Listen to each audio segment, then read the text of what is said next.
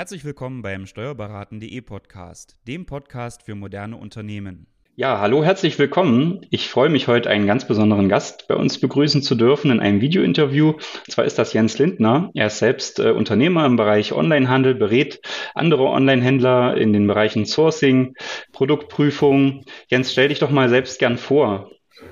Ja, sehr gerne. Erstmal vielen Dank, dass ich dabei sein darf, Christian. Ähm, genau, also ich bin äh, Online-Händler schon relativ lange. Mein Werdegang ging über Online-Marketing, das klassische Suchmaschinenoptimierung, Suchmaschinenmarketing, bis ich dann mal irgendwann gemerkt habe, dass Online-Handel eigentlich das ist, was mich am meisten interessiert. Und da war es dann tatsächlich so, dass mich Produktentwicklung, also die, die Produktion in Asien am meisten getriggert hat. Das war genau das, was ich eigentlich mein Leben lang gesucht habe. Und da bin ich auch tatsächlich heute noch dabei, habe eine Agentur in Hongkong direkt mit mehreren Mitarbeitern, einen Ableger in China, in Vietnam, in Indonesien. Das heißt, ich bin relativ breit aufgestellt im asiatischen Raum und habe da meine Expertise, ich sag mal, im Bereich Elektronik, Textilien und meine Kollegen, die decken eigentlich die ganze Bandbreite ab. Service von uns ist, dass wir für andere Händler Produkte finden, die eben nicht die Möglichkeit haben, nach China zu reisen, sich nicht die Produkte und die Fabriken vor Ort anzuschauen. Für die haben wir einen Service ins Leben gerufen mit dem Namen AMZ Pro und hier helfen wir den Händlern, den perfekten Lieferanten für, ja, eigentlich ihr Lieblingsprodukt, ihr perfektes Produkt zu finden, herstellen zu lassen und, das ist das Allerwichtigste, rechtskonform auch in die Europäische Union zu importieren. Ja, ich freue mich sehr, dass du hier bist. Man kennt dich ja auch äh, über deine Social-Media-Kanäle und AMZ Pro ist auch dem einen oder anderen sicherlich ein Begriff. Wie würdest du das denn einschätzen mit deiner Expertise? Was sind denn so aktuell die größten Herausforderungen bei der Produktauswahl als Online-Händler? Wir haben ja jetzt auch eine ganz besondere Zeit. Was hat sich so verändert? Was, was ist da aktuell so zu beachten? Ja, das ist wirklich eine gute Frage. Ich glaube, das Allerwichtigste, worauf man achten muss im Moment, ist tatsächlich das Produkt, was ich jetzt produzieren lasse, ist das Covid-19 kompatibel oder nicht, ja? ja. Also wir hatten beispielsweise letztes Jahr wirklich eine ganz wilde Zeit gerade. Das ging jetzt ja genauso vor zwölf Monaten los, also zum Zeit von Chinese New Year. Da hatten wir dann die ganzen Arbeiter, die aus der Fabrik dann nach Hause gefahren sind, den Virus quasi über das ganze Land verteilt, ohne dass die Regierung eine Chance hatte, das zu stoppen. Äh, kann die chinesische Regierung auch nicht. Das wäre ungefähr so im Vergleich, als wenn man hier sein Weihnachten absagen würde. Ja, das geht nicht. Hast du keine Chance, ja. Ähm, und ähm, da war es dann tatsächlich so, dass ab diesem Zeitpunkt tatsächlich dann auch bei Amazon alles auf Rot stand und die wirklich nur Produkte in den Versand hatten, selbst übers FBA-Lager, die systemrelevant waren, also die irgendwie helfen konnten, den Consumern durch diese Krise zu kommen. Ja. Und wenn man sich mal die Umsätze anschaut bei einzelnen Artikeln, wie die eigentlich dadurch, dass es saisonal getriebene Artikel einen Peak haben müssten im Frühjahr, eigentlich auf Null gefallen sind, dann weiß man, wo Amazon den Riegel vorgeschoben hat oder nicht. Und deswegen glaube ich, man muss da jetzt aktuell tatsächlich ein Auge drauf halten. Das ist ganz wichtig. Und auf der anderen Seite ist es natürlich so, dass man ähm, gerade bei den Preisverhandlungen mit den Asiaten jetzt unglaublich aufpassen muss. Denn sie wissen natürlich, dass wir hier ja mehr oder weniger ziemlich auf Null sind mit unseren Waren. Ja, kurz wahrscheinlich nur hier hatten wir das Problem der erhöhten Transportkosten. Da hat ein Container, der sonst 2500 Euro kostet, hat dann mal schnell 10.000 Euro gekostet. Ja, und das weißt du als Steuerberater ja. auch. Das haut natürlich jede Kalkulation durcheinander und dann macht es natürlich auch keinen Spaß mehr. Ne? Ja. Also gerade in, in diesem Bereich äh, Preisverhandlung muss man darauf achten. Ne? Ähm, die äh, jetzt äh, Chinese New Year geht zu Ende, viele Arbeiter wechseln die Factory, das heißt, die fangen ganz neu irgendwo an, äh, Produkte zusammenzubauen, wovon sie keine Ahnung haben. Das bedeutet aber im Umkehrschluss, dass die Qualität vielleicht darunter leiden kann. Sogar sehr wahrscheinlich, dass sie darunter leidet. Ne? Mhm. Das sind genau, das sind solche wichtigen Dinge. Und ähm, Worauf, aber das gilt eigentlich immer, worauf man immer achten muss, ist ähm, der, den Produktlebenszyklus. Ja, jedes, jedes Produkt hat einen Lebenszyklus und man muss genau abschätzen können, wo befindet sich das Produkt jetzt gerade. Ja, und da kann man sich immer sehr gut eine Frage stellen. Das Produkt gibt es heute, das hat es vor zehn Jahren noch gege schon gegeben und wird voraussichtlich auch noch in zehn Jahren am Markt sein. Und dann hast du ein super Produkt. Ne? Mhm. Knoblauchpresse, hervorragend. Gibt's heute, gab's vor zehn Jahren und das wird's garantiert in zehn Jahren auch noch geben, weil wir essen alle gerne Knoblauch. Ja, finde ich auch interessant, dass du da diese Perspektive so an, den Anfang stellst, weil ähm, man liest ja dann doch immer wieder, dass es darum geht, die Listings genau zu prüfen, zu gucken, was, wie viele Umsätze machen die Wettbewerber und so weiter. Das sind ja so immer die gängigsten Strategien, mit denen man dann äh, da als erstes in Kontakt kommt, wenn man sich diese Frage stellt. Aber natürlich eigentlich im Vorfeld müsste erstmal stehen, äh, was sind die Erwartungen zu dem Produkt, wie wird sich das entwickeln und so weiter, ja. Ja, ich, ich gebe ich geb dir vollkommen recht. Ähm, die meisten fangen aus der Marketingperspektive an. Das ist gut. So identifizierst du deine Produkte. So kannst du auch feststellen, auf welchem Lebenszyklus dieses Produkt gerade liegt. Ja, eben, ob es jetzt gerade in der, in der Startphase ist oder schon in der Degenerationsphase. Das kannst du hervorragend mit der Marktanalyse feststellen. Aber wenn man jetzt mal ehrlich ist, es ist egal, wie gut mein Marketing ist. Es ist auch egal, wie, wie großartig diese Umsätze von diesem Produkt sind. Wenn ich kein vernünftiges Produkt habe, dann werde ich damit auch niemals erfolgreich werden. Habe ich ein schlechtes Produkt mit schlechter Qualität, es ist egal, wie gut mein Marketing ist. Ja. Ich werde immer den, äh, den Kunden beziehungsweise den Bewertungen und der schlechten Reputation hinterherlaufen. Ja, wir haben als Händler, wir haben nichts anderes als unser Produkt. Wir haben nur das Produkt, was die Beste, was das Beste in seiner Nische sein muss. Und dann, dann bist du quasi mehr oder weniger schon fast erfolgreich, wenn es dann eben den genug, wenn es dann genug Umsatz und Need von den Kunden gibt. Aber das ist ja dann schon gleich äh, der Aspekt, der sich dann anschließt, wenn man jetzt ähm, eben durch gute Überlegungen äh, der Erwartungen der äh, Marktlage sich vielleicht für ein Produkt entschieden hat oder mit dem einen oder anderen Produkt liebäugelt. Das ist ja dann gleich die nächste Frage, die sich anstellt, äh, anschließt. Wie komme ich daran? Äh, also wie source ich das Produkt, ja, äh, um eben dann auch gute Einkaufspreise zu haben? Äh, mhm. Was ist, wie, wie, wie gehst du denn daran? Was, was sind da so die Schritte, die du, die du jetzt selbst für dich machst oder dem, dann auch anderen Online-Händlern ja. empfehlen würdest? Äh, sehr gute Frage. Also grundsätzlich ist es so. Also viele Leute sagen ja, Alibaba, da kann man keine vernünftigen Preise mehr gehen. Die gehen zu 163. Also es ist so ein, so ein, so ein lokaler Chinese Markt, wo man die Ware sicherlich auch günstiger bekommt. Jeder, der ernsthaft Ware produzieren möchte, in China in einer vernünftigen Qualität, regelkonform, der muss zu Alibaba gehen. Ihr könnt auf keinen lokalen Markt einen Hersteller finden, der für die EU rechtskonform herstellen kann. Das gibt es nicht. Und wenn er das kann, oder ihr bringt es ihm bei, das heißt, ihr geht dann in die Fabrik und zeigt ihm, wie er das machen muss, dann werden die, werden die Produkte so teuer bei dem Qualitätsanspruch, dass du gleich zu Alibaba gehen kannst. Ja, also es macht, es, es macht keinen Sinn. Ja, ähm, jeder, der auf Alibaba international nicht oder jeder Händler, der äh, auf Alibaba nicht gelistet ist, existiert international nicht. Mhm. Das ist okay. also und der Preis auf Alibaba ist genauso umkämpft wie der Preis auf Amazon. Das heißt, B2B-Händler sind im Prinzip wie die Amazon-Händler gefangen am Wettbewerb. Ja, und die müssen ihre Preiskalkulation am Wettbewerb ausrichten, weil ich meine, Alibaba, da gibt es auch für die Knoblauchpresse 10.000 Hersteller und du ja. kannst ja auch den aussuchen, der den besten Preis macht. Ja, also darum zu game, das macht keiner mehr. Ja, mhm. dazu ist der Markt viel zu transparent. Okay, also gute, interessante Ansicht. Ähm, ist für mich auch, auch, auch sehr interessant. Was ist denn jetzt, wenn man äh, vielleicht mit den ersten Händlern dann, äh, also mit den ersten Produzenten Kontakt aufnimmt? Wie geht man das am besten an? Ähm, da geht's ja dann schnell drum, dass man vielleicht die Kommunikation auch per WhatsApp führt und so weiter. Ähm, wie, äh, was sind da deine Erfahrungen? Was sind die nächsten Schritte, die man macht, äh, um da vielleicht auch Produktproben zu erhalten, die zu testen? Mhm, mhm. Ja, super Frage. Also, die allermeisten gehen zu Alibaba, ja, melden sich an und schreiben den Händlern immer eine E-Mail. Immer die gleiche Copy-Paste. Hallo, ich bin der und der. Ich interessiere mich für euer Produkt. Wie ist denn der Preis? Punkt. Mit freundlichen Grüßen.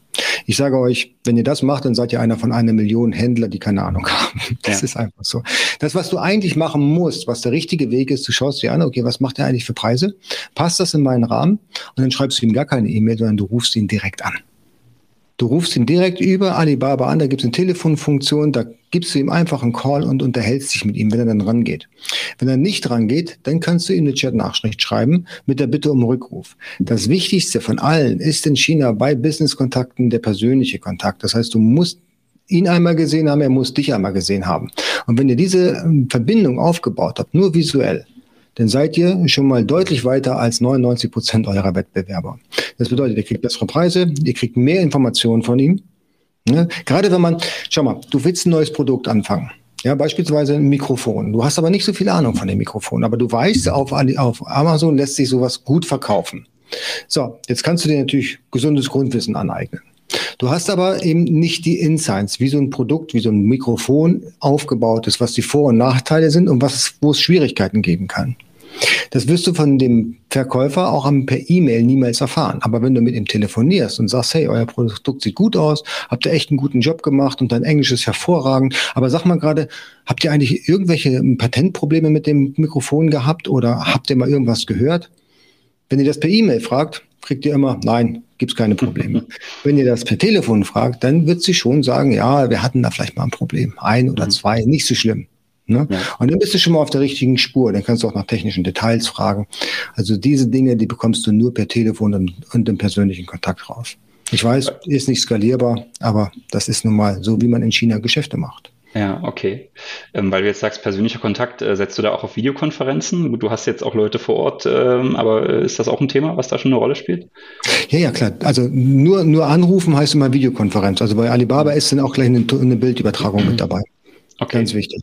Ja, und zieht euch vernünftig an. Also nicht aus dem Wohnzimmer irgendwie im, im Jogginganzug, ja, sondern eben so wie du jetzt, ja, mit, mit einem vernünftigen äh, Headset auf. Das macht gleich einen Riesenunterschied.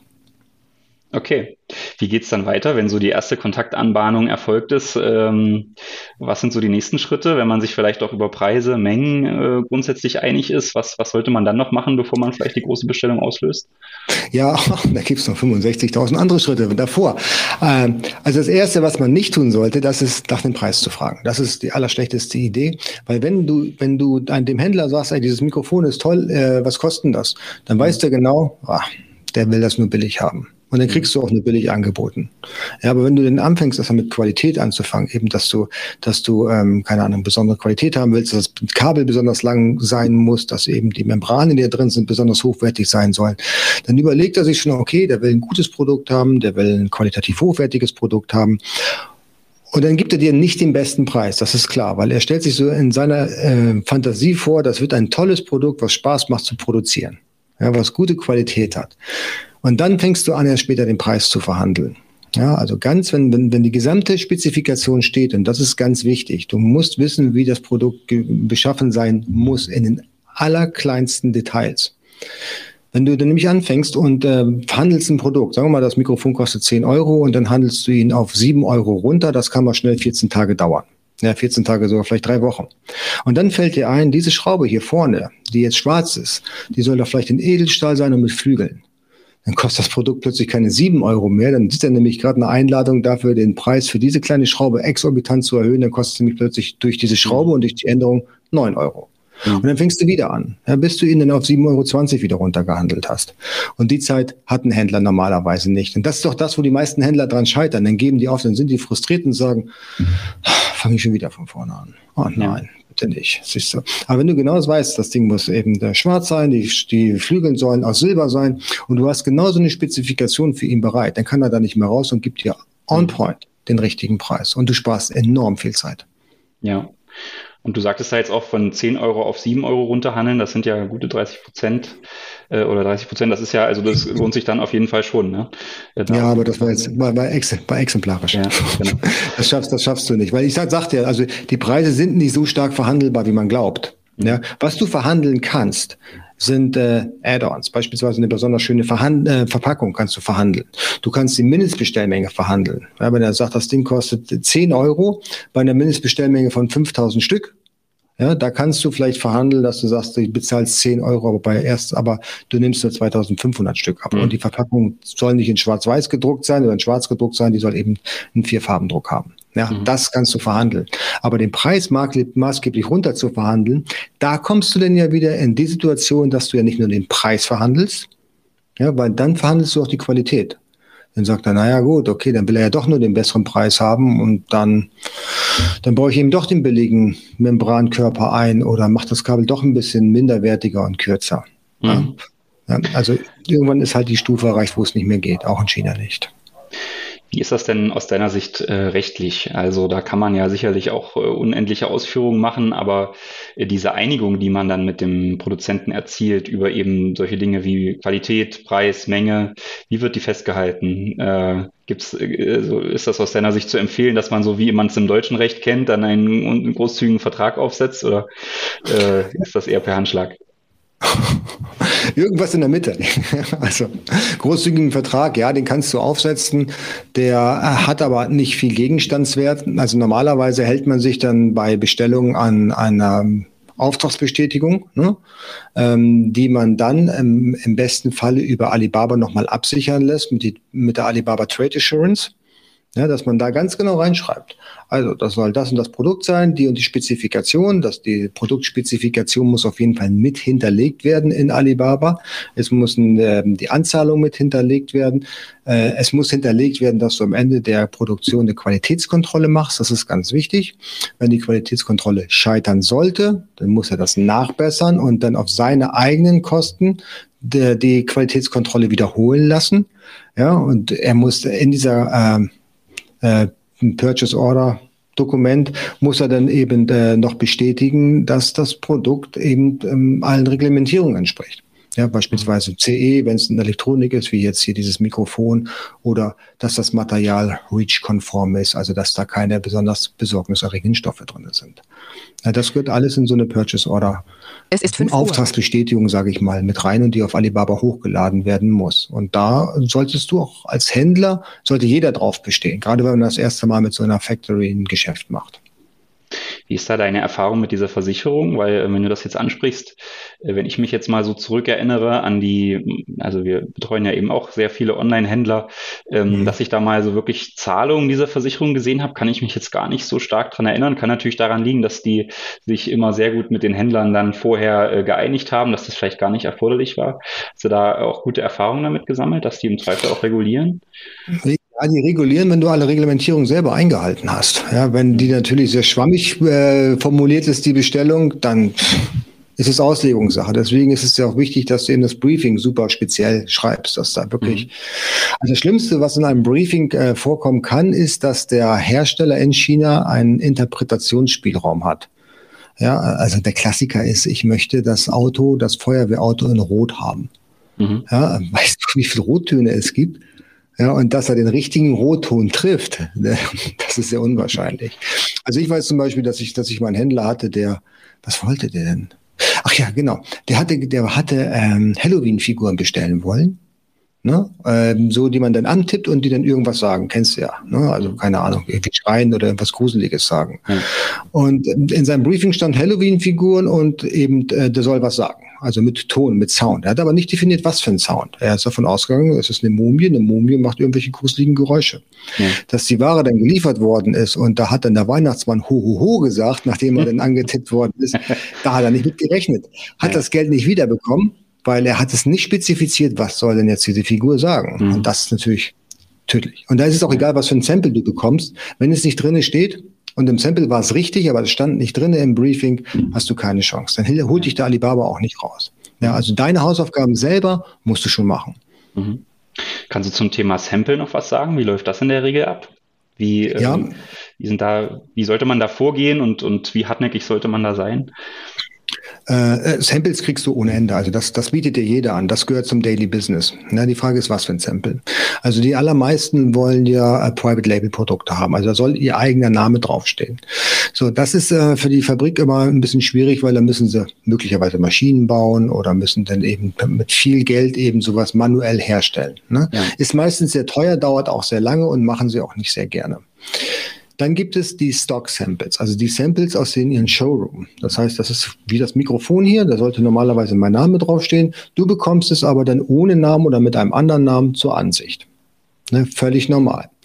Das Problem bei diesen Stock Samples ist, dass sie von der Qualität her nicht gut sind. Du weißt nicht, für welchen Markt die produziert worden sind. Ja, dieses Stock Sample könnte zum Beispiel für den indischen Markt produziert worden sein oder keine Ahnung, für den südamerikanischen Markt, wo es wirklich nur um den Preis ging und nicht um die Qualität. Und dann sind gerade die Händler hier oder die, die, die, die, die Kunden hier in, in Europa extrem enttäuscht, wenn so ein schlecht, schlechtes Sample, also schlecht von der Qualität hier bei ihnen eintrifft, weil das glaubt der Händler hier repräsentiert die maximale Leistungsfähigkeit der Fabrik. Das ist aber mhm. nicht so. Das ist wahrscheinlich eher Low-End anstatt High-End. Ja, das, das ist, ähm, da ist also mehr Spielraum nach oben dann als, als nach unten. Definitiv. Könnte man ja auch definitiv. andersrum vermuten eigentlich, ja, dass man denken könnte, das Sample ja. ist eigentlich besonders gut, ja. Genau, das ist auch mal die Argumentation, die ich dann höre. Ja, wenn die das Sample schon so schlecht machen, wie soll dann die, mhm. die Massenproduktion aussehen? Und ja. das ist das ist die Denkweise eben von den Asiaten, die eben anders ist als unsere. Ja, mhm. für die ist es nur wichtig, ich schicke ihnen ein Produkt, was funktioniert. Ja, äh, nächstes Beispiel, ich komme heute von einem Beispiel zum nächsten. Ein Bekannter von mir hat ähm, Eimer bestellt, so Metalleimer. Ne, die kennst ja. du ja. Hat er auf einer Messe bestellt, hat einen ganzen Container bestellt. So, die, der Container kommt an, er macht den Container auf, alle Metalleimer verbogen und verbeult. Mhm. Und dann ruft er seinen Händler an oder seine Fabrik in China und sagt, äh, die Metalleimer sind verbeult. Ja, das wissen wir. Ja, wie könnt ihr mir die schicken? Ja, wieso nicht? Die funktionieren doch noch. Ja, das, das, ist das Einzige, was für die wichtig ist. Sie funktionieren. Sie können ihrer Aufgabe gerecht werden. Ich kann damit Sand oder Wasser von A nach B tragen. Mhm. Ja, wie die denn aussehen. Hm. Mhm. Und das ist, das ist so ein, so, ein, so ein Ding. Ich meine, wir sind hier in Europa oder ne, nicht in Europa, in Deutschland in einer wirklich sehr komfortablen Situation. Hier geht es nicht in erster Linie um den Preis, hier geht es Qualität. Und dann kommt die Qualität und dann kommt nochmal die Qualität und dann kommt vielleicht mal irgendwann der Preis. Mhm. Ja, das heißt, wir können äh, qualitativ hochwertige Produkte teurer verkaufen, ja, da machen wir mehr Geld mit und bessere Umsätze als umgekehrt. Okay. Das, das, muss man, das muss man sich immer vor Augen halten. Wir haben hier wirklich eine sehr, sehr gute Situation für den ja. deutschsprachigen Bereich. Ja. Wenn man jetzt an dem Punkt ist, dass man eben in den Verhandlungen ist, das Sample äh, geprüft hat, ähm, jetzt geht es darum, eben die Produktion dann in Auftrag zu geben. Gibt es da noch Schritte, die man unbedingt beachten sollte, bevor man dann sozusagen die Bestätigung ausspricht, die Anzahlung leistet? Ja, ne, also da, also alle Sachen müssten eigentlich schon in der Auftragsbestätigung definiert sein, was wir vorhin schon sagten. Eben alle Konformitäten müssen geregelt sein. Es müssen eben der Produktsicherheit gewährleistet sein. Das ist halt das Allerwichtigste. Ne? Und natürlich, das sind wir jetzt noch gar nicht drauf eingegangen, das Produkt darf natürlich rechtlich nicht von einem Mitwettbewerber belegt sein.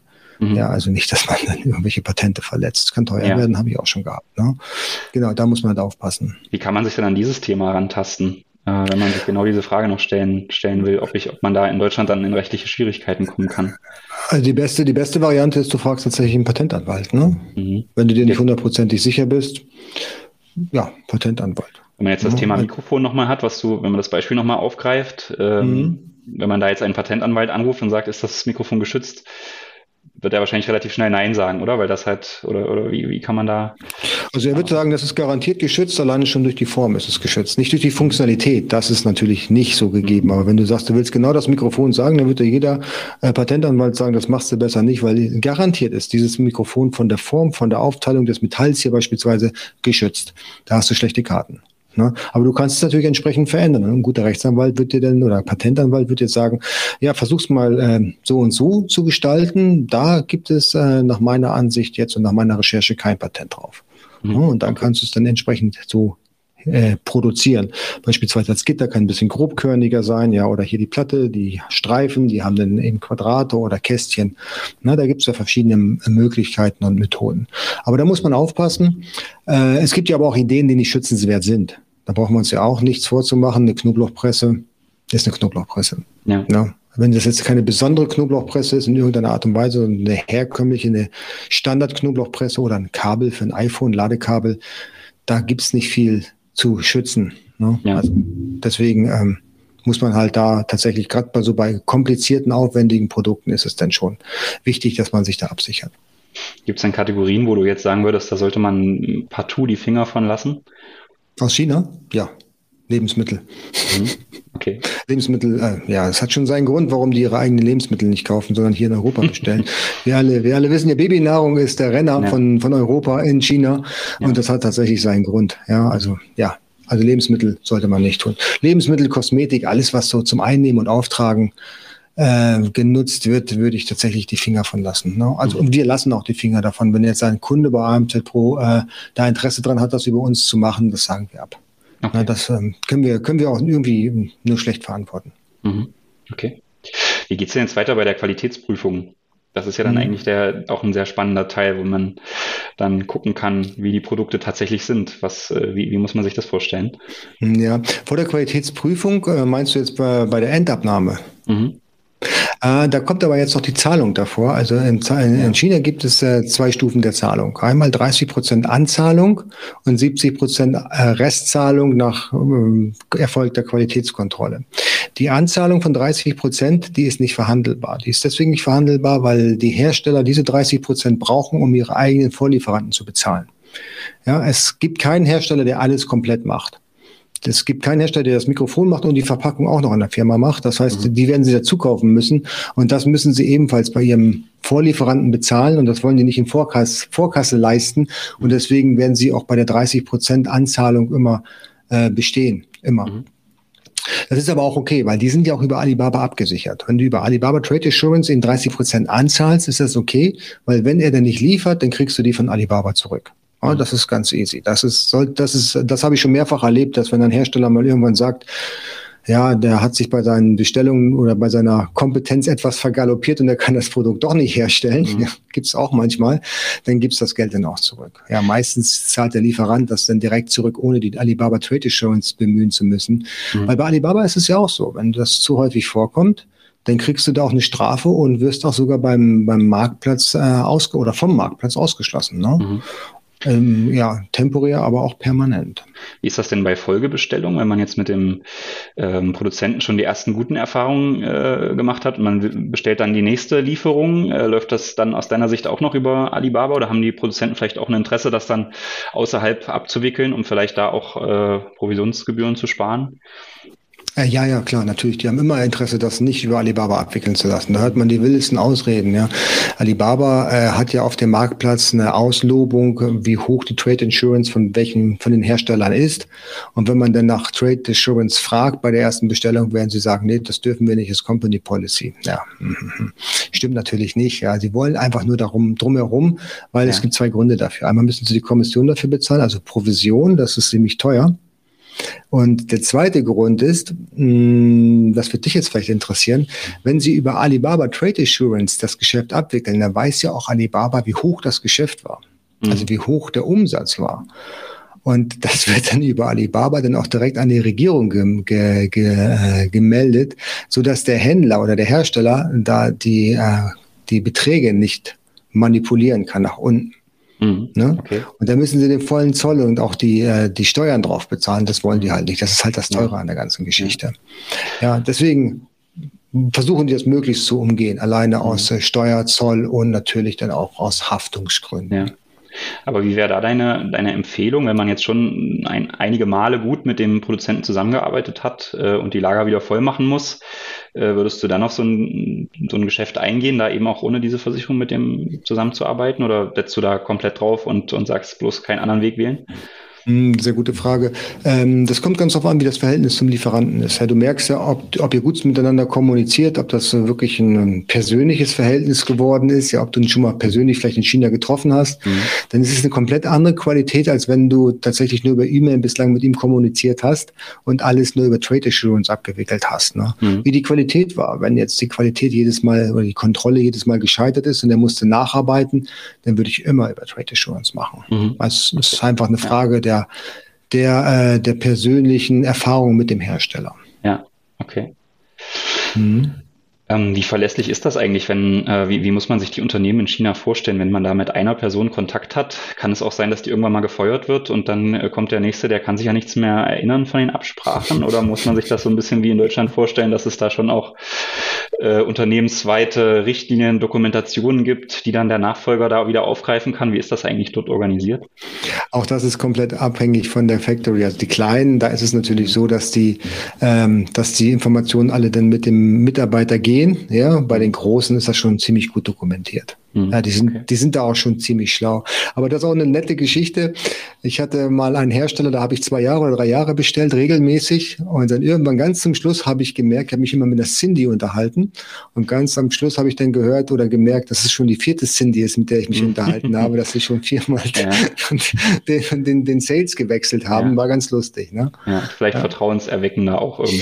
vielleicht. Ja, ist natürlich der kürzere Weg, als wenn, ich, als wenn die sich dann als neue Mitarbeiterin vorstellt und ich mhm. dann wieder irgendwie Misstrauen aufkommen lasse. Ne? Weil, wie ja. gesagt, wenn, wenn Cindy, wenn ich ein gutes Verhältnis zu Cindy habe, das wissen die natürlich auch, mhm. und jetzt kommt, ähm, äh, keine Ahnung, eine Judy, dann mhm. muss ich da erst wieder Vertrauen aufbauen. Wenn ich gar nicht merke, dass die, dass die Cindy eigentlich die Judy ist, dann ja. komme ich auch ja, nie stimmt. auf die Idee, da irgendwie äh, Misstrauen zu, zu äh, aufleben, aufflammen zu lassen. Ne? Mhm. Ja. Wunderbar, ja, tolle Stories. Wie ist das denn jetzt mit der Endabnahme? Äh, ja, genau. Also die Endabnahme, die wird dann nach dem AQL-Methode, ähm, also Acceptable Quality Limit, durchgeführt. Das heißt, das ist die Minimalqualität, die du erwarten kannst. Das ist ein internationaler Prüfstandard, kennt jeder in China. Da gibt es auch keine Diskussionsgrundlage. Du sagst einfach AQL Level 2, das ist dann eben nach, nach Bestellmenge. Da gibt es eine Losmenge, also wie viel Produkte mhm. getestet mhm. werden. Und da gibt es dann drei Stufen. Einmal ähm, geringfügig, äh, geringfügiger Fehler, schwerer Fehler oder kritischer Fehler. Kritischer Fehler ist äh, sowas wie Leib und Leben ist in Gefahr von deinen Endkunden. Ja, wenn die Powerbank in der Bank in der Hand explodiert zum mhm. Beispiel, dann, äh, wenn da ein Produkt durchfällt, also wenn dem Prüfer die Powerbank um die Ohren fliegt, ja. dann ist das ist die, ist die Qualitätsinspektion gescheitert. Kritisch oder äh, äh, Hauptfehler, so will ich es mal sagen, das ist ein äh, Major äh, Error, das ist dann ähm, etwas, was die Funktionalität beeinflusst. Ja, beispielsweise die Powerbank funktioniert halt nicht, die nimmt kein, halt keinen Strom auf. Mhm. Und, ähm, und die minimalen Fehler, das sind so Schönheitsfehler. Ja, das mhm. Produkt ist noch verkaufbar, das ist wie bei den Eimern. Ja, das wären so ja. minimale Fehler.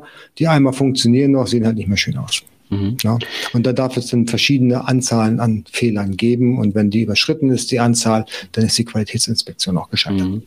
Äh, du hattest es ja gerade gesagt, äh, Gefahr für Leib und Leben. Das heißt, die Qualitätsprüfung ist ja auch ein sehr sensibles Thema oder sollte es eigentlich sein. Ja. Ähm, das ist ja jetzt sicherlich was, was man prinzipiell auch selbst machen kann, vielleicht wenn man sich mit dem Produkt auch sehr gut auskennt. Aber das ist ja zum Beispiel auch was, was ihr dann als Dienstleister macht. Genau, genau, ja. Wie, wie läuft das dann ab? Äh, geht dann, äh, also bevor die, die Hauptbestellmenge ähm, dann ins, zum Beispiel ins FBA-Lager geschickt wird, äh, bekommt ihr dann eben äh, einige Teile der Produkte und, und checkt die durch, gebt dann die Freigabe oder wie muss man sich das vorstellen?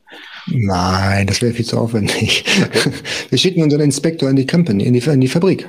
Mhm. Ja, so, das heißt, das heißt, wir haben zwei Fliegen mit einer Klappe geschlagen. Wir, ähm, der, die, also der idealtypische Ablauf ist, der Hersteller ruft uns an oder ruft den Kunden an und sagt, die Ware ist fertig. Mhm. Der Kunde ruft uns an und sagt, geht mal da vorbei und überprüft die Ware. Na, schickt uns alle Informationen, die wir brauchen. Der Inspektor schlägt dann da einen Tag später auf, macht Fotos von der Fabrik. Da fällt dann nämlich auch auf, ob man als Kunde hier in Deutschland an eine Trading Agency geraten ist oder an einer richtigen Fabrik. Ja, da spätestens merkt man das dann. Und äh, da kann man sich auch schon mal so einen Eindruck machen, wie, wie groß ist die Fabrik? Ja, ist sie professionell, ist sie nicht professionell? Da gibt es so einige Indikatoren, wo man sagen kann, okay, die wissen ein bisschen was, wie das, wie das, wie, wie man vernünftig produziert, oder das ist wirklich ein Anfänger, der unter den übelsten Arbeitsbedingungen da mhm. äh, produziert. Mhm. Ist das auch was, was man dann in den Auftragsbedingungen am Anfang mit äh, eigentlich vereinbaren muss, sollte, diese, äh, diese Möglichkeit, die Qualitätsprüfung auch im Werk des Produzenten vornehmen zu können? Oder ist das ja. Genau, genau. Das ist dann die AQL-Inspection, die ich vorhin erwähnt hatte. Die muss mit rein. Und wenn die scheitert, dann muss eben wieder eine neue nach äh, Überarbeitung der Produktion erfolgen auf Kosten des Herstellers. Mhm. Das will man ja dann nicht selber machen, ne? Oder nicht nochmal selber bezahlen. Das kostet ja, ja auch ein bisschen was. Das ist ja nicht ja. kostenlos. So, genau. Und dann läuft er da rein, der Inspektor, der überprüft dann eben die Losmenge nach AQL, also Acceptable Quality Limit. Und äh, das ist dann so ein, so ein Random rausnehmen aus den Kartons. Ne? Also das, wo der Hersteller sagt, aus diesem Karton musst du bitte testen. Der wird garantiert nicht angefasst, sondern alle anderen werden getestet. Ne? Und ähm, dann wird das entsprechend auch dokumentiert in einem Inspection Report. Der geht da meistens so 40, 50 Seiten. Der wird dann genau äh, dokumentiert, was getestet worden ist, wo es Probleme gibt mit Fotos und äh, wo der Inspektor glaubt, dass es da Probleme geben kann oder nicht. Mhm. Am Ende des Tages hat man einen kompletten Report, da steht dann, ähm, gibt es drei Zustände, entweder bestanden, nicht bestanden oder pending, also schwebend. Mhm. Ähm, da muss der Kunde selbst entscheiden, ob er damit leben kann oder nicht. Mhm. Äh, pending ist zum Beispiel sowas, wir hatten mal ähm, einen, einen Kunden, der hat Stofftiere gebaut oder mhm. Stofftiere produzieren lassen. So, und der hat gesagt, das Stofftier muss 28 Zentimeter groß sein, also hoch. Ne? von Scheitel bis dann zur Fußsohle. Die waren aber 30. Mhm. So, jetzt weiß der Inspektor natürlich nicht, ist es kritisch, dass die jetzt genau 28 sein müssen, weil die irgendwo rein müssen oder ist 30 auch noch okay? Mhm. Ne? Und deswegen sagt, okay, das ist Pending, das muss der Kunde jetzt halt an, ja. im, am Ende des Tages entscheiden. Ja. Genau. Okay. Ja. Ja, also sicherlich, so, sobald man dann auch, auch größere Summen bewegt, echt ein, echt ein wichtiger Punkt, ne? Diese, diese Qualitätsprüfung. Äh, ja, definitiv, definitiv, ja. also die sollte man auf gar keinen Fall skippen. Also ich habe noch nicht eine Bestellung, egal wie häufig ich beim Hersteller bestellt habe, noch nicht eine geskippt. Ich habe immer eine Qualitätsprüfung machen lassen. Also ja, auch, auch bei Folgebestellungen dann, wenn, ja. wenn das die ersten Male gut ging. Ja, okay. Das ist, das ist so ein Ding, das, das, muss, das darf man auch nicht vergessen. Das ist vielleicht nochmal so ein, so, ein, so ein Tipp wirklich für die Leute, die häufiger bestellen. Das erste Mal kann ich euch garantieren, wird die Fabrik das beste Produkt herstellen, was ihr euch vorstellen könnt. Und ihr werdet sagen, das ist die beste Fabrik. So eine Fabrik, das ist ein unfairer Wettbewerbsvorteil. Aber wenn ihr das, wenn ihr, wenn ihr schleifen lasst, wenn ihr sagt, okay, wir brauchen keine Qualitätsinspektion, dann wird die Qualität von Mal zu Mal schlechter. Weil er versucht hat, der Verkäufer, die Fabrik versucht dann den Profit zu maximieren und kauft dann immer schlechteres Material ein, im Normalfall, bis ihr dann mal irgendwann sagt, jetzt wird es mir zu schlecht, entweder macht sie wieder bessere Produkte oder ich gehe woanders. Und dann wissen sie, okay, das ist die Grenze, tiefer dürfen wir von der Qualität nicht gehen, das akzeptiert er und dann seid ihr nämlich genau da wo ihr eigentlich nicht hin wollt, nämlich im Durchschnitt. Ja, das heißt, also ihr müsst dem Hersteller immer sagen, egal was passiert, ich werde immer eine Qualitätsinspektion durchführen. Das ist das Golden Sample oder Pre-Production Sample heißt es offiziell. Das ist das quasi Patient A und ihr macht einfach nur Kopien davon in der gleichen Qualität. Ja. ja. ja? Und wir erwarten nur das oder besser. Mhm. Das ist auch ein guter Tipp. Kann man eigentlich so über den Daumen gepeilt äh, sagen, wie viel Prozent äh, diese Qualitätsprüfung vom, von der best vom bestellten Warenwert ausmacht, so in etwa? Hängt sicherlich auch von der Menge ab, aber gibt es da so eine Faustregel? Ja, das kommt, das kommt tatsächlich, das, das geht in relativ groben Stufen. Ne, ja. Das kann zwischen 10 und 6 Prozent sein. Mhm. Okay. Ne? Also es gibt, es gibt Kunden, die wollen 100 Prozent Qualitätskontrolle haben. Das macht, das macht kein Inspektor mit. Da sitzt er wahrscheinlich zwei Wochen bei. Mhm. Und das macht die Fabrik auch nicht mit. Mhm. Ne? Also das, dann, würde ja alles wieder ausgepackt werden, die müssten alles wieder einpacken. Das macht extrem viel Arbeit. Mhm. Ne? Deswegen, also man sagt so AQL zwischen 10 und 6 Prozent kann man so, so roundabout sagen. Und da hat man eigentlich einen ganz guten, ganz guten Durchschnitt. Ne? Also ja. wir haben es noch nie erlebt, dass die AQL, also die, die Qualitätskontrolle durchgegangen ist und hier in Deutschland ist der letzte Schrott angekommen. Mhm. Das hat es noch nie gegeben. Ne? Also mhm. das passt, passt einigermaßen. Und hundertprozentige Qualität, das nochmal abzurunden, kann man nicht erwarten. Es gibt keinen Hersteller auf dieser Welt, auch in Deutschland nicht, der hundertprozentige Qualität herstellt bei jedem einzelnen ja. Stück. Es gibt immer Ausschussware. Ne? Und wir können nicht erwarten, dass es immer 100 Prozent sind. Das wäre unfair dem Hersteller gegenüber, weil das schafft niemand. Ja, auch ja. Was sind denn jetzt die nächsten Schritte? Sind wir schon jetzt an dem Punkt aus deiner Sicht angekommen, wo man sich vielleicht äh, um den Versand der Ware dann bemüht? Äh, oder gibt es vielleicht noch Schritte vorher, die man im Auge behalten sollte oder wo man ein besonderes Augenmerk drauf legen sollte? Nee, Im Prinzip geht es dann, wenn die Ware fertig ist, kann man dann direkt ähm, für den Transport sorgen. Da besorgt man sich dann äh, bitte einen erfahrenen Spediteur, der die Ware entweder per Flugzeug, Zug oder per Schiff abtransportieren lässt hm. und dann in die Europäische Union einführt. Was ganz wichtig ist, das, das stimmt, das, das darf ich nicht vergessen. Ihr bekommt ja, das weißt du ja auch, das kennst du ja auch aus deiner Steuerberatungstätigkeit, bekommt ja eine Commercial Invoice, also eine offizielle Rechnung, die an den Paketen beziehungsweise die bei den Versandpapieren dabei ist. Diese Commercial Invoice, die müsst ihr überprüfen, dass die die richtigen Beträge hm. beinhaltet. Ja, es gibt, ich sag mal, von äh, acht von zehn Commercial Invoice haben niedrigere Beträge als das, was ihr bezahlt habt. Ja, und dann sagt der asiatische Hersteller, ich tue dir einen Gefallen, weil du weniger Steuern bezahlen musst. Hm. Am Ende des Tages ist es eigentlich für ihn der lohnendere Part, weil er muss, ja. was ich vorhin erklärt hatte mit Alibaba Assurance, er muss ja auch weniger Steuern bezahlen. Mhm. Ja, das ist für ihn der größte Benefit. Das ist auch eine, übrigens ein Betrag, womit er kalkuliert. Ne, der kalkuliert die geringen Steuern und setzt es dann wahrscheinlich in einen geringeren Stückpreis um. Ja. Ihr habt ja hier das Problem. Was passiert denn, wenn ich jetzt Ware mit einem geringeren Preis importiere? Ich zahle weniger Zoll, was ja erstmal schon mal ganz schön ist. Ja, und ich bezahle weniger Einfuhrumsatzsteuer. Das ist Steuerhinterziehung. Das ist mhm. Steuerverkürzung. Und damit könnt ihr echt Probleme haben. Und ich, äh, ich habe das so oft erlebt und auch die Franzin Dannholz, die ist ja in dieser Richtung echte Expertin, dass dann die Steuerverhandlung beziehungsweise der Zoll mal irgendwann nachträglich kommt, die Sachen auf den Prüfstand stellt und merkt, ja, Moment mal, Da haben sie ja anstatt 100.000 Euro Umsatz nur 50.000 Euro Umsatz angenommen. 10 Prozent Zoll, das macht schon mal ordentliche Nachzahlung zuzüglich Strafe. Und dann gibt es ja noch die Einfuhrumsatzsteuer, die auch noch verkürzt worden ist. Ja. Genau, zumal der Zoll ja auch oft äh, nicht so zimperlich ist, wie es vielleicht manchmal die Leute von der Steuerfahndung sind, was jetzt mal Durchsuchung oder so angehen, ne? angeht. Ja, genau, ja. Ja, ja, das, also, und die kommen nachträglich, das ist ja das Problem. Wenn man, wenn man so denkt, nach einem Jahr, jetzt ist alles schön und gut, jetzt kann mir nichts mehr passieren, das ist nicht so. Ja, die bereiten sich lange darauf vor und die wissen genau, wer du bist, wenn die bei dir vor der Tür stehen. Und die wissen genau, was du importiert hast und die wissen genau, wie viel Zoll du bereits bezahlt hast. Ja, ja und dann, äh, Genau. Es ist ja auch so, du musst ja auch ähm, eine Zolltarifnummer haben. Ne? Mhm. Der, also es gibt ja verschiedene Zollsätze pro Warengruppe oder sogar pro Produkt. Und wenn du da den falschen annimmst, ja, und hast möglicherweise zu wenig angenommen, als du eigentlich hättest bezahlen müssen. Und das fällt auf, dann musst du da auch nachbezahlen. Jetzt stell dir mal vor, du hast ein super laufendes Produkt, du hast in den letzten drei Jahren 10 Millionen Euro damit umgesetzt, ja, und dann kommt plötzlich der Zoll und sagt, ja, da haben sie aber fünf Prozent wenige, zu wenig Zoll bezahlt, das müssen sie jetzt bitte nachbezahlen. Das kann aber ein ganz schönes Loch reißen. Da sind wir nicht mehr bei der Portokasse. Das kann auch ans, ans, ans, äh, an die Ersparnisse gehen. Ja. Ja, genau. Okay, aber wenn wir jetzt nochmal so äh, vielleicht an einen positiven Teil denken, äh, man hat jetzt vielleicht die, äh, die Ware äh, im Lager oder ist kurz davor, da muss man sich natürlich auch Gedanken machen, äh, wie vermarkte ich die jetzt? Mhm. ähm, was, äh, was sind denn so da aus deiner Sicht die aktuellsten äh, Trends? Wir haben ja oft schon immer natürlich das Thema Bewertung, äh, vielleicht jetzt auch ähm, äh, be bezahlte Anzeigen dann bei Amazon. Was, was ist da so aus deiner Sicht aktuell das Pferd, auf das man setzen sollte? Oder was sind die wichtigsten Dinge?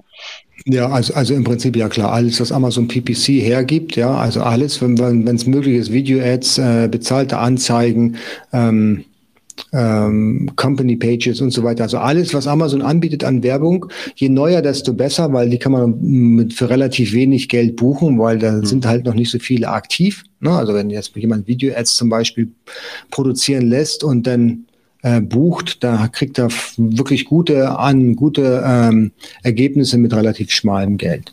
Mhm. Ja, ich glaube, das Allerwichtigste ist ähm, nicht die Bewertung. Die Bewertung, das ist ist Beiwerk. Das ist nett, eine Bewertung zu bekommen, ja. Und es ist vielleicht auch notwendig für eine Conversion Rate. Aber das eigentliche, was Amazon wirklich interessiert, ist der Verkauf ist der Sale von dem Produkt. Und der Sale von dem Produkt für ein, nach einem Suche, nach einer Suche nach einem bestimmten Keyword.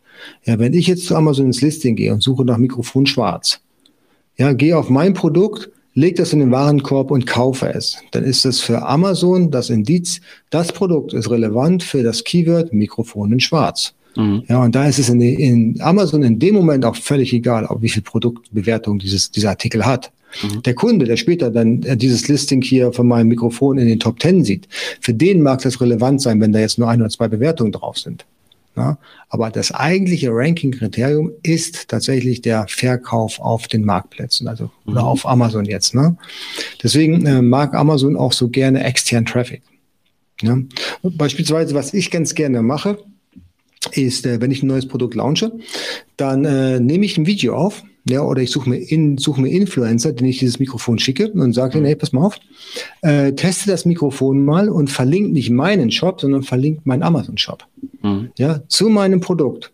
Und jeder, der dann aufgrund des Influencers äh, zu meinem Produkt auf Amazon kommt und das dann da kauft, ist für mich ein Münzchen auf mein gutes Ranking. Mhm. Mhm. Ja, so. steckt natürlich so ein bisschen auch dahinter. Manche sagen jetzt auch äh, wirklich, ich habe gar keinen eigenen Shop mehr, ich, ich laufe nur über Amazon oder auch gar nicht über Ebay, einfach um wirklich den ganzen Traffic dort zu haben, um dann dort äh, einfach besser angezeigt zu werden. Ja, Richtig. Ich meine, hat genau. natürlich auch sicherlich Nachteile dann, wegen Stichwort Abhängigkeit, da wollte ich auch nachher nochmal äh, dich was fragen. Ähm, aber hat sicherlich dann erstmal den Vorteil, dass man da schneller höher kommt. Ne? Ja, du machst ja auch, du machst ja auch massive Umsätze über Amazon. Das ist ja auch so schön einfach. Du musst dich um nichts kümmern. Ja, wenn du das paar äh, Fulfillment äh, benutzt von Amazon, es also einschickst, dann äh, zu Amazon ins Lager, dann musst du dich um keinen Versand kümmern, du musst dich um keinen Kundensupport kümmern, du, die Rücksendung mhm. kommt auch nicht bei dir an, die kommt auch bei Amazon an. Mhm. Ja, das Einzige, was du schreiben musst, oder das Einzige, was deine Aufgaben sind, ist die Ware zu bestellen in China und zu Amazon ins Lager zu schicken und zusehen, dass möglichst viele Leute das Zeug kaufen. Ja. Das ist deine einzige Aufgabe. Operativ mit dem eigentlichen Produkt selber die meisten sehen ihre Produkte ja nicht mal mehr. Die schicken das ungebremst von China mhm. direkt ins Amazon-Lager. Ja. ja. also die haben so ein Produkt oder die haben ihre Produkte selten gesehen. Mhm. Ja, und, und Rechnung musst du möglicherweise schreiben, wenn du jetzt den Rechnungsversand oder die Rechnungserstellung nicht über Amazon machen lässt, beziehungsweise nicht auch noch automatisch mhm. über, was gibt's da, Ama Invoice und andere Tools, ja, die das alles komplett automatisch abfackeln. Ja. ja. Genau, ja. Das ist, glaube ich, äh, der Hauptgrund, warum Amazon FBA oder Amazon mit dem, mit dem Versandmodell FBA äh, so spannend ist. Ja, weil du es eigentlich ohne großes Lager, ohne große Logistik skalierbar aufbauen kannst. Mhm. Na, dir ist es doch egal, ob du 100 Produkte verkaufst oder 1000 Produkte am Tag. Du musst die Sachen ja nicht einpacken. Hm. Ja. Ja, aber äh, das Thema Influencer und ähm, eben auch wirklich äh, alle neuen Dinge, die da so angeboten werden von Amazon äh, zu nutzen, das ist sicherlich sind echt gute Tipps, ne, um da eben immer am Ball zu bleiben. Gibt es noch irgendwas da zu ergänzen? Stichwort Vermarktung. Mm, ja, also Influencer, Videomarketing, du kannst ein, du kannst ein Video über dein eigenes Produkt drehen, das versuchen bei, bei, bei YouTube zu listen. Mhm. Also ähm, Facebook-Werbung kannst du schalten für dein Produkt. Ne? Da gibt es äh, ein Tool, das heißt Helium 10. Das ist so ein, so ein Amazon-Marketing-Tool, das, äh, das hat eine Funktionalität, dass du so eine Art Landingpage bauen kannst. Mhm. Ja, dann, äh, dann ähm, schickst du Traffic auf diese Landingpage die Kunden geben da ihre E-Mail-Adresse ein und klicken dann auf Weiter und bekommen dann einen Discount-Code von 20 Prozent und kaufen das Produkt dann. Ja, der Vorteil ist, das Produkt wird gekauft, erstmal wieder ein Ranking-Signal für Amazon, aber du hast doch die echte E-Mail-Adresse. Und das verstößt ja nicht gegen die Term of Service, weil das ist ja über deine, über deine Webseite mhm. abgefragt. Und dann kannst du diese Kunden immer wieder mit Newslettern und mit neuen Produktinformationen bespielen. Mhm. Also also die, die, manchmal, manchmal liegt auch die Wahrheit in der Liste und auch der Umsatz. Ähm, kurz mal aus unserer Erfahrung, äh, wenn wir schon mal bei dem Thema Newsletter-Marketing sind und du eine gute Liste hast, äh, wenn du richtig guten, also normale Conversion Rate in einem Shop liegt so zwischen drei und fünf Prozent, wobei fünf Prozent wirklich gut ist. Mhm. Ein guter Newsletter, der konvertiert zwischen zehn und 15 Prozent. Mhm. Ja, und das macht. Das macht jedes, jedes wirklich gute Newsletter-Tool macht das innerhalb von Sekunden, dass es die Kunden alle bespielt und du hast wirklich eine unglaubliche, unglaublichen Return on Invest dabei. Ja. Wunderbar. Ich habe auch noch zwei äh, weitere Fragen, die so das ganze Thema Onlinehandel betreffen. Wie ist denn deine Einschätzung zu Dropshipping? Ist das noch ein, ein, ein Thema? Das, äh, also aus, von meinem Gefühl her war das ja doch mal deutlich präsenter, nimmt jetzt immer stärker ab, weil natürlich auch die Konkurrenz äh, hoch ist. Wie, wie, wie stehst du dazu oder wie ist deine dein, was denkst du, was daraus wird? Hm, ja, Dropshipping wird immer schwieriger. Wir haben jetzt ja auch dann ab dem 1.7. auch die Neureglementierung der Einfuhrumsatzsteuer ab, ab dem ersten Cent quasi. Ja. Ne? Und da wird es natürlich sehr schwierig dann für die Kunden, beziehungsweise für die Kunden, ja, weil die müssen jetzt halt die Gebühren bezahlen auch dafür. Hm. Das heißt ja, ja nicht, dass sie jetzt 19 Prozent bezahlen müssen auf ein Euro, also jetzt 19 Cent, sondern da kommen ja noch gewisse Grundgebühren dazu, dass das Produkt dann eben unattraktiv teuer wird. Mhm. Ähm, ja, also äh, ja, ich glaube persönlich, dass es schwieriger wird für die Dropshipper jetzt äh, aus dem Ausland die Ware in die Europäische Union zu schicken. Mhm. Das glaube ich sicher. Ja. ja. Genau. Sehe ich auch so, ja. Ähm, ein weiteres Thema, was ja irgendwie dann alle mal umtreibt, was ist mit den, mit den chinesischen Händlern, die dann auch direkt auf dem deutschen Markt sich rumtreiben, ja teilweise dann auch ohne Umsatzsteuer zu bezahlen. Also da gab es ja dann auch, kennen ja alle Online-Händler mit der 22F-Bescheinigung, die eingeführt wurde, damit das eben nicht mehr passiert. Ähm, jetzt wird ja auch nochmal äh, verschärft, dass äh, Produkte bis 150 Euro ähm, von äh, die eben Drittländer ähm, über die äh, auf deutschen Plattformen über Amazon zum Beispiel verkaufen, dass da eine weitere Haftung für Amazon dann äh, eintritt für die Umsatzsteuer. Ähm, ist das noch ein großes Risiko, dass man dann vielleicht gute Produkte entwickelt, aufbaut und einige Zeit später wird es vielleicht dann direkt von einem chinesischen Konkurrenten angeboten? Siehst du das auch noch als große Gefahr oder? Ja, die Gefahr hast du immer. Die Gefahr hast du immer. Das Problem ist ja, wenn du jetzt eine Produktneuentwicklung hast, ein besonders hübsches Design, ja, kannst du dich natürlich bei deinem Hersteller absichern, dass er das nirgendwo anders verkauft. Das tut er dann normalerweise auch nicht, wenn du ihm da entsprechend vertraglich bindest. Mhm. Aber du hast ja nur mit deinem Hersteller den Vertrag geschlossen. Das heißt, spätestens dann, wenn du dein Produkt auf den Marktplätzen listest, sehen das ja auch die chinesischen anderen Hersteller und sagen, oh, das sieht ja schick aus. Mhm. Das kann ich auch bauen. Und dann bist ja. du deiner Idee los. Du hast einen Vorsprung, ja, eben für die Produktionszeit, aber eine Garantie, dass du heute ein Produkt entwickelst, was morgen, was, was Ewigkeiten läuft, ohne Konkurrenz, das wird schwierig werden. Ja. Du kannst es natürlich hier schützen lassen, patentrechtlich schützen lassen, aber dann wird es ein bisschen verändert und dann ist es dann auch wieder mhm. schwierig durchzusetzen. Ne? Also die Gefahr hast du immer. Das ist aber auch völlig unabhängig von den chinesischen Händlern. Das kann dir genauso passieren mit einem deutschen Händler. Ja. ja wenn du heute ein, ein schickes äh, Buch produzieren lässt hier in einer hiesigen Druckerei, dann kann es genauso sein, dass ein Wettbewerber dir eine ähnliche Idee dann direkt mit auf dem, auf dem Marktplatz streitig macht. Also mhm. da gibt's da gibt's tatsächlich auch kein, kein Patent oder kein, keine Lösung für.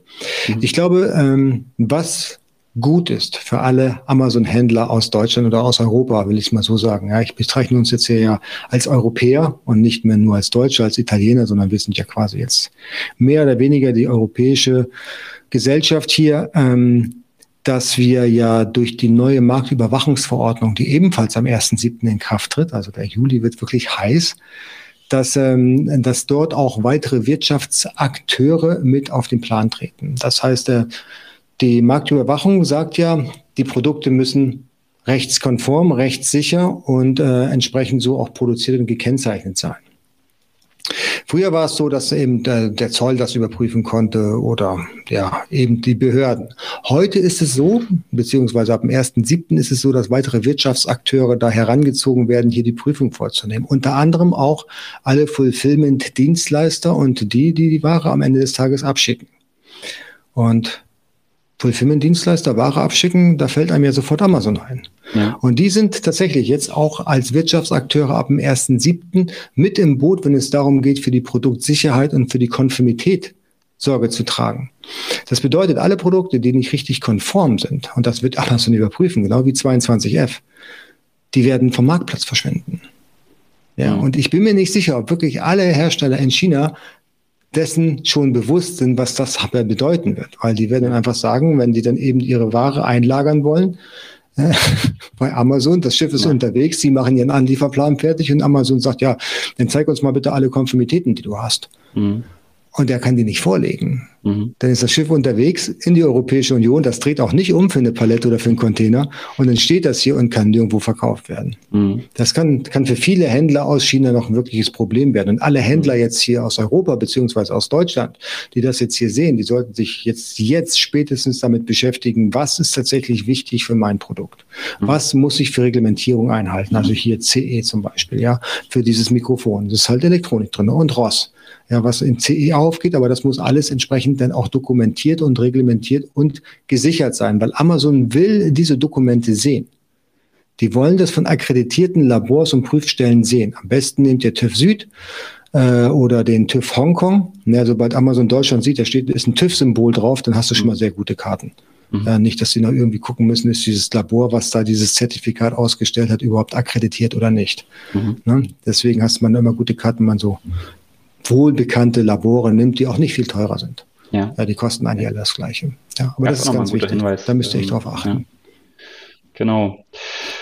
Ja, ich denke, dann äh, haben wir das Ganze mal so umrundet, äh, vom Einkauf bis zur Vermarktung, Qualitätsprüfung. Mhm. Was sind denn so jetzt die Punkte, bei denen wir bisher so, äh, über die wir gesprochen haben, wo du sagst, das sind so die, die Stellen, wo du unterstützen kannst ähm, mit deiner Agentur, wo, wo du den meisten Mehrwert bietest? Also am meisten können wir wahrscheinlich bei der Produktentwicklung unterstützen, beim Sourcing der Produkte, ähm, bei dem Briefing, wo ich schon sagte, das ist sehr, sehr wichtig, um vernünftige Preise zu bekommen und bei der Konformität. Das heißt, äh, festzustellen kann der Hersteller eigentlich legal diese äh, Produktkennzeichnung auf das Produkt drücken. Ja, mhm eben hat der Händler, äh, da hat der Hersteller jetzt tatsächlich die Harmonisierung, um überhaupt auf diesem Artikel ein CE-Logo draufdrucken zu dürfen.